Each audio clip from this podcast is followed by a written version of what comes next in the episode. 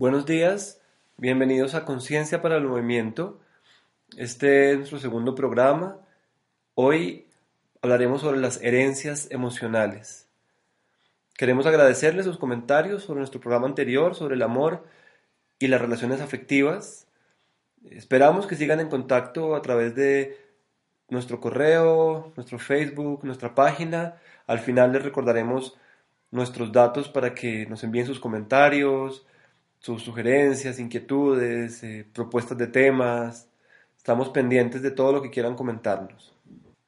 Para quienes nos escuchan por primera vez, queremos recordarles que este espacio, Conciencia para el Movimiento, estará todos los domingos a las 9 de la mañana con repetición los miércoles a las 8 de la noche. Y que estaremos con ustedes, Andrea Jaramillo, ella es instructora de yoga, estudiante de psicología social y psicología transpersonal integral, coach primordial en certificación, y Jorge Arce, yo soy psicólogo con eh, formación en psicología transpersonal integral, constelador familiar, terapeuta floral, sanador pránico. Ahora sí, para empezar a introducir el tema de las herencias emocionales, queremos recordar a quienes nos, nos escucharon en el programa anterior que Varias veces hablamos de cómo el amor que vivimos hoy muchas veces es un reflejo de las pautas, los imaginarios, las creencias familiares y culturales. Así también podemos hablar de las emociones que son heredadas desde lo familiar, desde lo cultural. Emociones que, que nos marcan como un legado que determinan el camino y que muchas veces no nos corresponden, pero las actuamos como si así lo fuera. Por eso eh, es importante tener en cuenta que así como heredamos eh, el color de los ojos, la estatura, el color de la piel de nuestros padres y abuelos y de ahí para atrás, también de ellos heredamos las emociones, las positivas y las bonitas y las complejas y disfuncionales.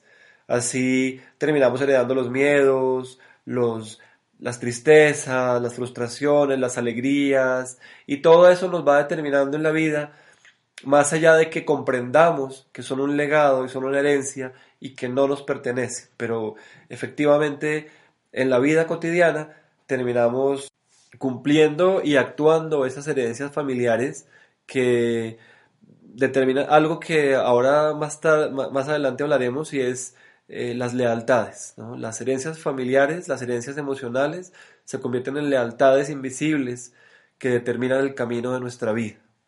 Así que hoy estaremos hablando de esto, estaremos eh, revisando un poco qué está alrededor de esas herencias emocionales, qué las determina, qué implican en nuestra vida y, y bueno, también qué podemos hacer en la vida cotidiana para identificarlas, para soltarlas y poder avanzar desde las emociones propias y no desde las ajenas. Porque definitivamente cuando estamos atravesados por estas emociones ajenas y estas emociones heredadas, en lo que se convierten es en cargas, en anclas, en pesos que nos impiden caminar hacia nuestros sueños y hacia nuestras metas. Así que bienvenidos a hablar y a reflexionar sobre las herencias emocionales recordándoles, como lo haremos siempre, que lo que aquí decimos es simplemente nuestra mirada, nuestra perspectiva y que ojalá cada quien pueda tomar lo que le corresponda y lo que le sirva para su vida. Lo primero de lo que me parece importante hablar ahora sobre las herencias emocionales es eh, en relación a, por qué suceden, por qué, por qué es posible heredar las emociones, así como como es muy fácil desde la biología y la genética explicar por qué es fácil heredar los rasgos físicos, es también importante mirar por qué es posible heredar lo emocional. Por un lado, es claro que, la convivencia, eh, la vida cotidiana, la asimilación a través de la observación y el ejemplo y, y la repetición de comportamientos y conductas y emociones da pie para que podamos eh, heredar esas emociones por un lado. Es decir, si alguien crece toda su vida eh, observando a un papá triste, seguramente puede ser una persona triste. Si alguien crece toda su vida observando a una mamá alegre, seguramente crece contagiado de esa alegría. Ahí hay un, primer motivo y una primera circunstancia por la cual heredamos las emociones. Pero hay otra que va más allá de lo visible, porque muchas veces no necesitamos conocer a nuestro papá o a nuestra mamá o a nuestros abuelos para repetir y actuar desde las emociones que ellos tenían y que ellos sentían. Entonces ahí entra un tema que es, eh, que es complejo, pero también es, es, muy importante y que atañe no únicamente a los seres humanos, sino a todas las especies. Y es que todas las especies estamos vinculadas por eh, unos campos de información y de energía que son los encargados de transmitir de una generación a otra y de un lugar a otro la, información básica de esa especie. Rupert Sheldrake, eh, un biólogo, observó que eh, en una isla completamente alejada e incomunicada, eh, un grupo de primates aprendió a lavar las papas que consumían como alimento en el agua del mar y probaron que sabían mucho mejor después de ser sumergidas en el agua.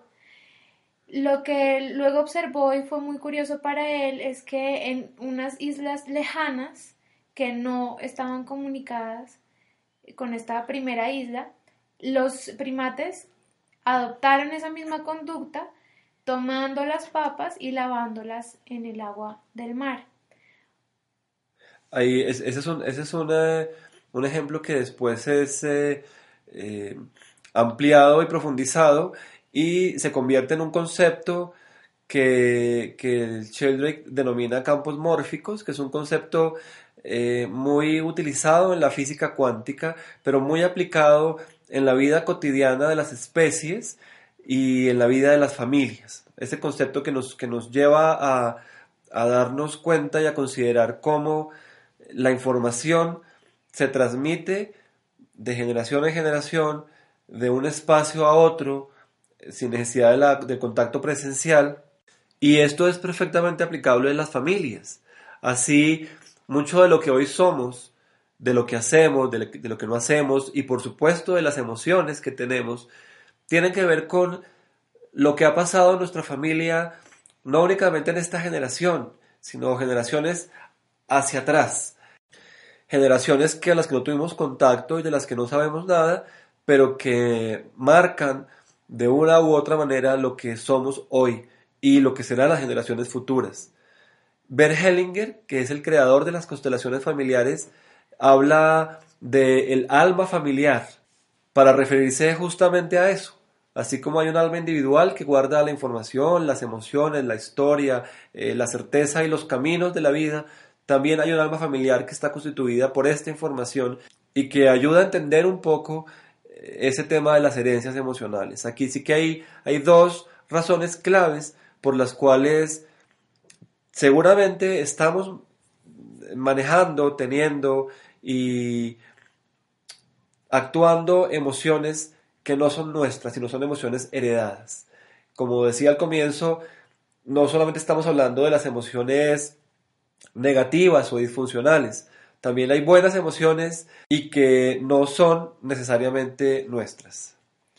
Y al lado de esto es importante entender y ver que esas herencias emocionales no son ni cargas ni castigos, sino que eh, esa familia en la que nacimos, en la que crecimos, en la que fuimos acogidos, eh, existe precisamente porque eh, representa una serie de configuraciones y afinidades eh, y aprendizajes, correspondencias, sincronicidades que llevan a que esta familia sea la familia perfecta para nosotros.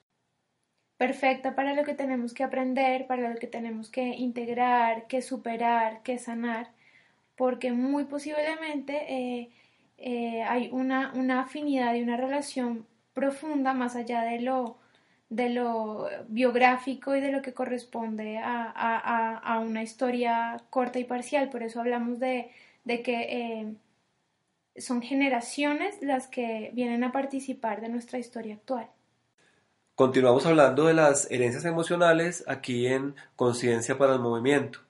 Y queremos seguir mirando esas causas por las cuales heredamos las emociones y actuamos desde ahí. Y así como ahora hablábamos de, de cómo podemos tener y actuar desde una emoción que, que le corresponde a una generación anterior, también, y lo mencionábamos un poco en el segmento anterior, eso tiene relación con lo que vivimos en lo cotidiano y con esta familia y con esta eh, generación en la que estamos. Y ahí viene algo eh, familiar y es que eh, a partir de toda la historia y de esta alma familiar de la que hablábamos también ahora, se empiezan a constituir en, la las familias redes de permisos y de deseos y de expectativas frente a las emociones. Es muy fácil encontrar una familia en la que, por ejemplo, esté permitida la rabia y esté prohibida la tristeza. Eh, o otra familia en la que el nivel de alegría se limite a lo mínimo y se celebre el nivel de eh, tristeza, por ejemplo. Es muy, muy común y es algo que va quedando marcado en la vida y que nos determina también. Ya no son herencias emocionales a través de los campos de información, sino son herencias emocionales a través de las redes de permisos y deseos y expectativas de la familia. Y desde aquí empezamos a construir unas configuraciones que están cargadas de emociones, de pensamientos, de juicios, eh, que vienen siendo eh, eh, un resultado de esas vivencias que tuvimos en un principio en, nuestro, en nuestra matriz familiar, pero también vienen siendo una serie de juicios y de interpretaciones. Entonces, por un lado, pues nos llevan a, a, formar un esquema que se vuelve tendencia y marca un ritmo y una serie de, situaciones y de pautas y de conductas en la vida en adelante. Y por otro lado es una serie de interpretaciones y de juicios que hace nuestro, nuestro niño en ese momento de la vida, un niño que también eh, pues continúa viviendo con nosotros ya en la adultez. Y, es importante esto para empezar a, a, vislumbrar la sanación de esas eh, herencias emocionales. Y es que ese niño interpreta y juzga esa realidad que vivió de una manera. Entonces es cuando, por ejemplo, sucede que un mismo padre, que es igual de amoroso y que usa las mismas eh, eh, maneras y se comunica igual con dos hijos, resulta siendo para uno de ellos un mal padre, ¿no? Interpretado y leído desde ahí, y, y para el otro hijo resulta siendo un buen padre. Y a partir de esto que tú estás diciendo, se va construyendo en nosotros una familia interior. Ya la familia, a medida que crecemos, en la adolescencia, siendo adultos, incluso siendo niños, no es solamente la familia que está afuera, no es la familia de la vida cotidiana y práctica, sino es una familia interna, son unas interacciones familiares interiores y son unas dinámicas familiares que están dentro de nosotros mismos y que es hacia donde debemos apuntar inicialmente el proceso de reconocimiento, de liberación de emociones y de sanación, como lo haremos ahora un poco más adelante. Y eso también nos puede llevar a pensar en que las herencias emocionales no son únicamente de la familia, no son únicamente de las generaciones de nuestra familia y nuestra familia actual, sino también están constituidas por lo cultural. Así que también podemos hablar de herencias emocionales culturales. Y ahí hay diferentes maneras de nombrarlo.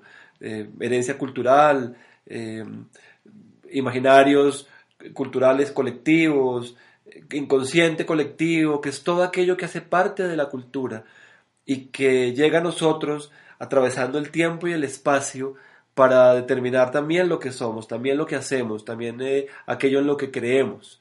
Y ahí también están vinculadas las emociones. Somos atravesados por emociones culturales, algunas desconocidas, otras que son muy claras y de las cuales es difícil desprendernos porque están en la raíz de nuestra constitución como seres culturales. Con eso que dices viene a mi mente un, ejemplo que pueda ayudar como a aterrizar un poco lo que estamos diciendo. Eh, por ejemplo, si, si eh, la persona tiene una relación que cortó hace años con su madre eh, y no tiene comunicación con ella, aunque ambas estén vivas, ese proceso de sanación entonces puede empezar a trabajarlo esta persona, este hijo, esta hija, con esos personajes y esas dinámicas internas familiares con su madre. Y esa es la función y para eso es que, o esa es una de las funciones y, y, el beneficio que nos brinda entender este, este aspecto de las dinámicas internas. Para continuar con nuestro tema, hay algo importante que, que podríamos mencionar ahora y es cómo generalmente estas emociones heredadas son más fuertes y más profundas entre más complejas, entre más duras, entre más difíciles y disfuncionales sean, porque es más fácil ligarnos y conectarnos con aquello que nos confirma muchas veces esas ideas que sobre la vida hemos escuchado desde que somos niños, desde que crecemos y desde que empezamos a, entender y a comprender lo que es la vida a través de los otros. Así es más fácil ser, eh, tener eh, los miedos familiares, las tristezas familiares, los bloqueos familiares, las frustraciones familiares, que otras emociones. No estoy diciendo que no sea posible y también están presentes, pero pero esto hace parte de una dinámica y es la dinámica con la que vivimos la vida desde la mirada de los otros y desde las emociones de los otros.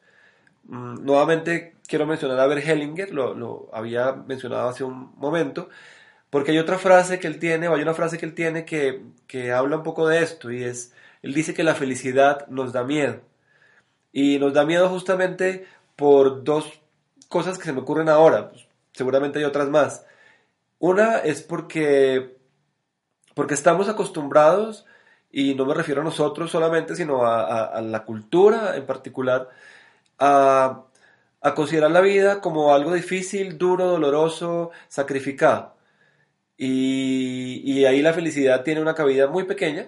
La felicidad hace parte como de la excepción y no de la regla.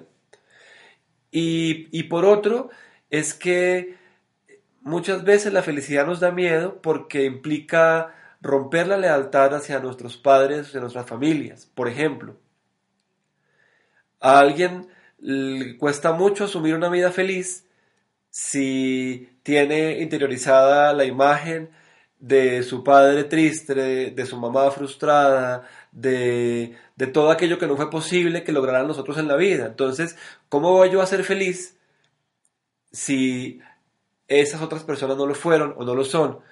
Y entra aquí a funcionar la culpa, eh, la lealtad a nuestros padres, la idealización de las, de las creencias familiares y bueno, otras cosas de las cuales ahora no, no, no voy a entrar como en, en, detalle, pero, pero que hacen parte de esa dinámica de la que venimos hablando y en la cual heredamos las emociones y generalmente, sin que sea una regla por supuesto, heredamos emociones que nos bloquean en la vida y que es importante empezar a mirar ahora para avanzar hacia donde queremos.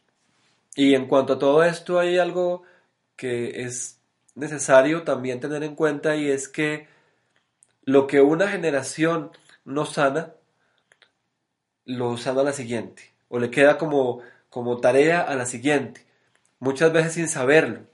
Si en una generación, por ejemplo, hay una situación de, que genera una tristeza muy grande, que bloquea el avance de la familia, y en esa generación no es reconocida la tristeza, no es sanada la tristeza, esa tristeza se hereda de generación en generación, muchas veces sin que las generaciones lo sepan. Lo que sí está presente es la tristeza y el bloqueo, pero no, no es posible muchas veces saber que hay una tristeza y que la causa de la tristeza es lo que pasó hace tanto tiempo, tantos años, tantos siglos a veces. Y es aquí cuando entonces empezamos a cuestionarnos y a preguntarnos cuáles son las cosas que podemos eh, emprender, las acciones que podemos llevar a cabo para que podamos sanar y soltar toda esa herencia emocional. Ahora queremos empezar a hablar de, de, algunos, de algunas cosas que podemos hacer para ir eh, soltando y sanando esas herencias emocionales que se han convertido en, en, actualidad y en, en acción dentro de nuestras vidas. A veces no será fácil saber si las emociones eh, son nuestras o si son heredadas de nuestros padres, antepasados, la cultura. Pero yo pienso que sí son propias. Si uno las está sufriendo, las está sintiendo, las está viviendo de alguna manera, puede sanarlas, pues sí son de uno. Claro, pues ahí, ahí, ahí obviamente que, que ya hacen parte de tu vida y tienen una conexión contigo, pero es muy importante darse cuenta si esas emociones son originadas por cosas de tu vida. Porque a veces, a veces nos pasa que sentimos una emoción muy fuerte y no encontramos una razón real en nuestra vida para, para, para entender por qué suceden. Y ahí es donde empezamos a, a tener pistas de, de, dónde viene la emoción. Entonces, yo sí creo que, que hay que hacer una diferencia entre las emociones que son originales de mi vida, mis emociones y las emociones que me han sido heredadas y que por supuesto asumo como mías y que por supuesto puedo sanar, pero, pero haciendo la diferencia y teniendo claro si, si, si tengo que entregárselas a otros o tengo que resolver las situaciones reales de interacción, de, de vida en general que generan esas emociones, eh, que me generan esas emociones. Y viene ahí una pista que se me ocurre a mí es importante y es que cuando me pregunto de dónde viene eh, esa emoción, porque, por ejemplo, siempre estoy enojado y la respuesta termina siendo usualmente, la mayoría de las veces, por no decir siempre, no sé, no sé por qué aparece ese enojo eh, y lo reviso y, y, me mantengo consciente, pero no encuentro la raíz. Eh, puede ser una pista diciente de, que ese, ese enojo o esa emoción pues viene de mucho más atrás. Y, también ahí, con lo que tú dices, es, o hay que sumarle otra cosa y es cuando, cuando ese enojo o cuando esa tristeza no es proporcional con lo que sucede. Es decir, si hay alguna situación sencilla y superficial y me genera un profundo enojo, seguramente ahí hay otros enojos involucrados, ¿no? Porque también es, es eh, importante tener en cuenta que, que mi estado interior llama a otras situaciones y a otras emociones de, de afuera. Es decir, si yo tengo represada una emoción de enojo, bien sea porque es heredada o porque me ha quedado de, otros momentos de la vida, eso va a traer otras situaciones que me generen enojo, porque mi cuerpo eh, físico, mi cuerpo energético, mi alma necesita sacar el enojo. Entonces se va a conectar con otro enojo.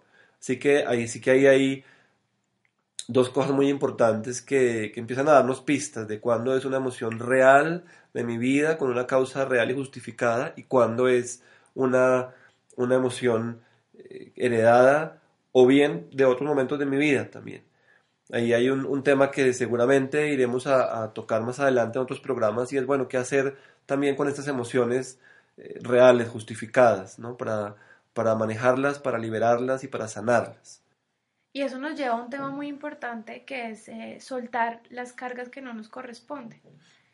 Yo pienso en primer lugar que es importante para, ese, para dar ese paso es poder contactarnos con nuestro ser más profundo, más genuino, más amoroso, eh, más allá de los juicios, las heridas, eh, las memorias, desde, desde, ese lugar en el que a veces nos conectamos, eh, donde fluye el amor, donde, donde encontramos que sí hay una perfección en nosotros y en los demás, y desde, desde ese lugar mirar a nuestros antepasados, padres, abuelos, a, incluso a, la familia de nuestra propia generación y, encontrarlos eh, también perfectos y entender que, en esa perfección profunda que, hay en nuestro ser, eh, en la vida, surgen cosas, tanto de nosotros como de los demás, en las que por ignorancia, por, por, porque estamos todos creciendo y aprendiendo, herimos, dañamos, eh, pero nunca la intención es esa, ¿no? Y entonces eh, eh, recibir todo eso que pasó hacia atrás, esas emociones que se volvieron cargas para mí, pero recibirlas también como, como la propia experimentación de la vida de, de, de ese antepasado y honrarla y, y celebrarla de alguna manera. Continuemos ahora hablando de algunas de las cosas que podemos hacer para ir soltando las herencias emocionales.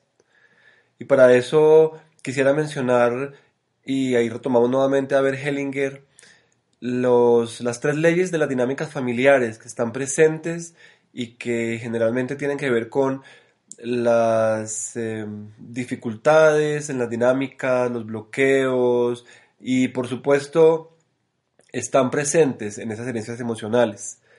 Por un lado está la pertenencia, que tiene que ver con darle a cada quien el lugar que le corresponde, que todos estén incluidos en la familia. Es muy fácil sacar y excluir a personas de la familia, bien porque no las conocimos, bien porque se murieron, mm, bien porque hicieron algo que no nos gustó y, entramos en conflicto y entonces quedan excluidas de la dinámica familiar. Y ahí hay un primer foco de dificultades y de mm, generación de herencias emocionales eh, negativas y perjudiciales para nuestra vida. Por otro lado está el orden, que se refiere a que cada quien en la familia tome el lugar y el rol que le corresponde, que los padres sean siempre los padres, que los hijos sean siempre los hijos, y esto suena obvio, pero en las dinámicas familiares a veces sucede que, que los hijos asumen funciones de los padres, los padres se comportan como hijos, eh, los hermanos eh, asumen ser uno el papá de los otros, es decir, hay complejidades ahí eh, que no son conscientes muchas veces, que no son con intención y decisión consciente, pero que sí suceden por las mismas dinámicas y por las herencias de las que hemos venido hablando. Así que hay otro tema que configura determinados tipos de emociones en la familia. Y la tercera tiene que ver con el equilibrio. Es un equilibrio, eh, por un lado, entre padres e hijos, entre dar y recibir, quién es el que da, quién es el que recibe. Mm, un equilibrio entre iguales, por ejemplo, entre los hermanos, entre las parejas.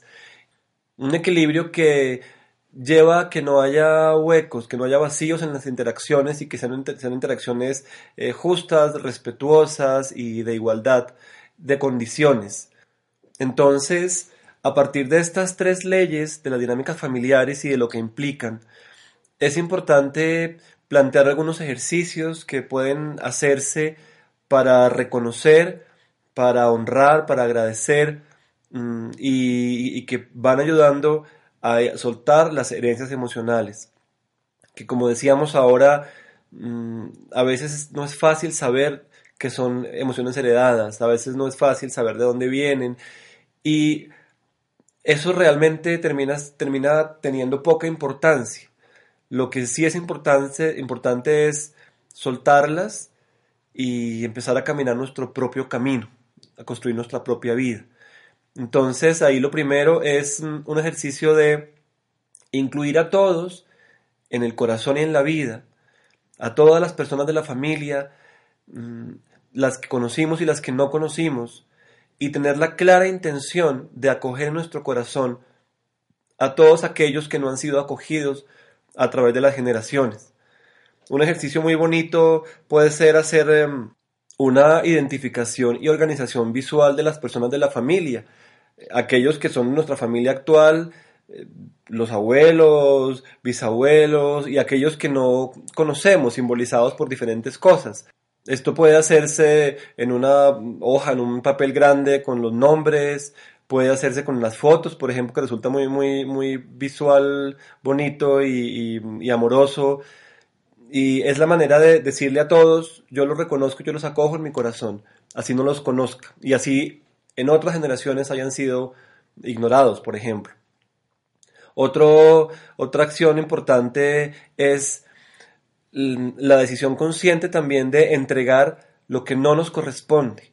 Eso lo podemos hacer eh, mm, escribiendo una carta, por ejemplo, a la familia, lo podemos hacer mirando esta, esta imagen visual que, establecimos, de la que hablaba ahora, puede ser eh, simplemente diciéndolo en voz alta o en voz baja, y es eh, armar unas frases relacionadas con entregar lo que no me corresponde. Por ejemplo, hoy decido devolver las cargas que he llevado, que no son mías, hoy entrego las emociones que me han sido heredadas y que no me corresponden, y me quedo únicamente con lo mío. Estas son frases sanadoras que generan movimientos interiores y que empiezan a manifestarse en esa sanación progresiva y profunda de las emociones que han sido heredadas y que no son nuestras. Y yo regresándome un poquito a lo que decías anteriormente, eh, como que me gustaría aclarar un poco la importancia de en ese genograma, en, esa, en ese esquema, en ese árbol genealógico que armemos concreto en papel o con fotografías, incluir eh, eh, puntualmente a todas esas personas que han sido excluidas y a las que, como tú bien decías, no reconocemos. Por ejemplo, en los casos específicos de los abortos, eh, los abortos en, todas las, en todas las líneas de generación, desde nuestros hermanos y de ahí para atrás, es importante reconocerlos. también todas las personas que fueron excluidas por una u otra razón, que fueron olvidadas, eh, todos los nombres perdidos que nadie menciona, eh, todo eso puntual es importante porque es lo que eh, ayuda a sanar y a ordenar como debe ser. Otro tema muy importante aquí es el agradecer y honrar nuestro origen, que tiene que ver también con estas leyes de las que hablaba ahora y tiene que ver con, con saber que, tener la certeza que la familia que tenemos, los padres que tenemos, son los que teníamos que tener, son los perfectos. Y perfectos no es porque no haya dificultades, defectos, conflictos. Perfecto es porque cada cosa que nos pasa en la vida, y por supuesto la familia es algo muy grande y muy importante que nos pasa, eh, nos pasa por una razón. Y, y esa razón es importante contemplarla como, como, la certeza de que así debe ser y que, y que, así es. Así que cuando honramos y agradecemos nuestro origen, cuando honramos y agradecemos y a nuestros padres, sea que los, conoce, los hayamos conocido o no, o que mm, tengamos una buena o una mala relación, eso no es lo importante. Lo importante es ese acogimiento en el corazón, como hablábamos al comienzo, en, en esa dinámica y en esas relaciones familiares interiores. Y ahí tenemos una clave inmensa para soltar las herencias emocionales que no nos dejan avanzar en la vida y para conectarnos con la prosperidad y con la confianza. Hay una, una herramienta muy, muy profunda y muy bonita y amorosa que son las constelaciones familiares que ayudan mucho a, a este ejercicio de reconocer, de soltar, de ordenar.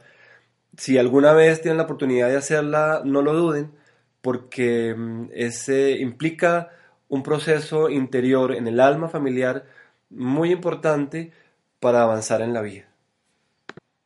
Y los beneficios de las constelaciones eh, más importantes son, en primer lugar, que es una terapia breve, entonces uno logra trabajar un tema muy importante eh, en una sesión corta. Y también, por otro lado, un beneficio importante es el hecho de que todo lo que yo trabaje en una constelación va a sanar todas las generaciones eh, actuales, las presentes en las personas vivas, las de atrás y las que vienen. Entonces es un ejercicio eh, que es saludable para toda la, el alma familiar.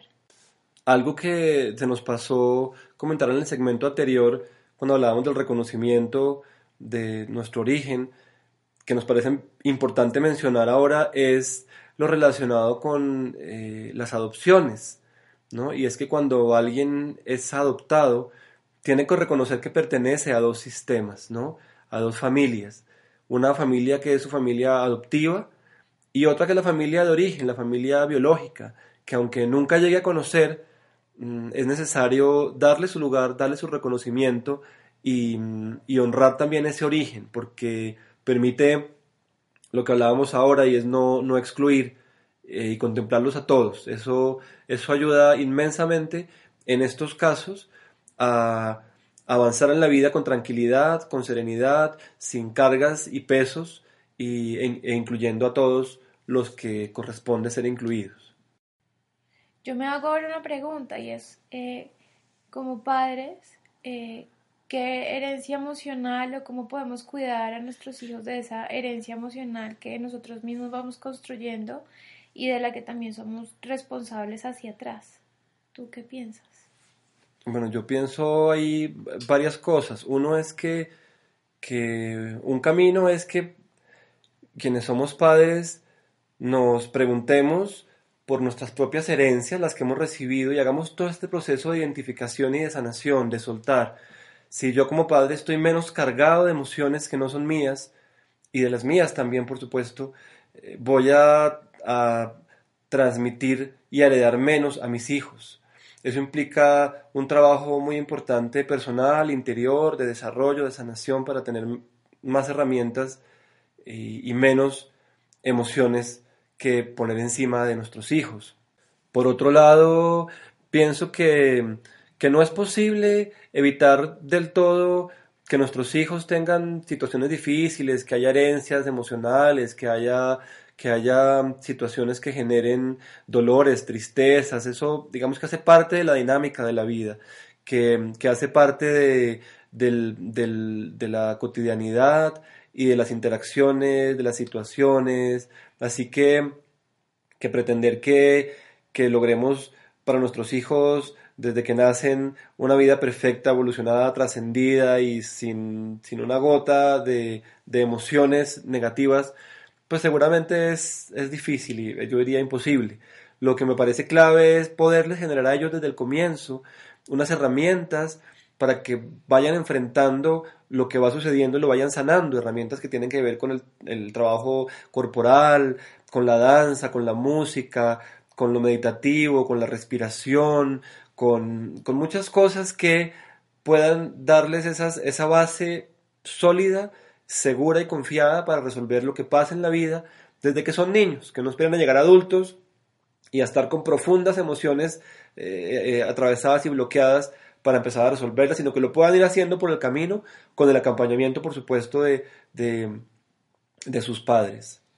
Y, el mejor regalo que, que como papás eh, se les puede hacer a los hijos es, yo pienso que entregarles esa familia reconocida, esa familia hacia atrás, con todos los miembros incluidos, eh, porque el niño va a, a, entender que la familia que tiene es esa que su papá le está mostrando y que le está presentando. Así él no, él no tiene que empezar a, a hacer cabeza de, de quién falta, quién no está, quién se excluyó, sino que la recibe y la disfruta así. Eso creo que completa algunas de las, de las cosas que queríamos compartirles hoy relacionados, relacionadas con, bueno, qué hacer con las herencias emocionales. Como, como última cosa, mmm, tengamos una certeza y es que todas las emociones, así sean las más duras, difíciles y disfuncionales, tuvieron una razón de ser, llegaron a nuestra vida por una razón. Y la única manera de despedirnos y de soltar las emociones, por más, por más eh, negativas que sean, es desde el agradecimiento, desde saber que llegaron por una razón, que me están sirviendo para aprender, y así logramos una despedida amorosa y tranquila de esas emociones.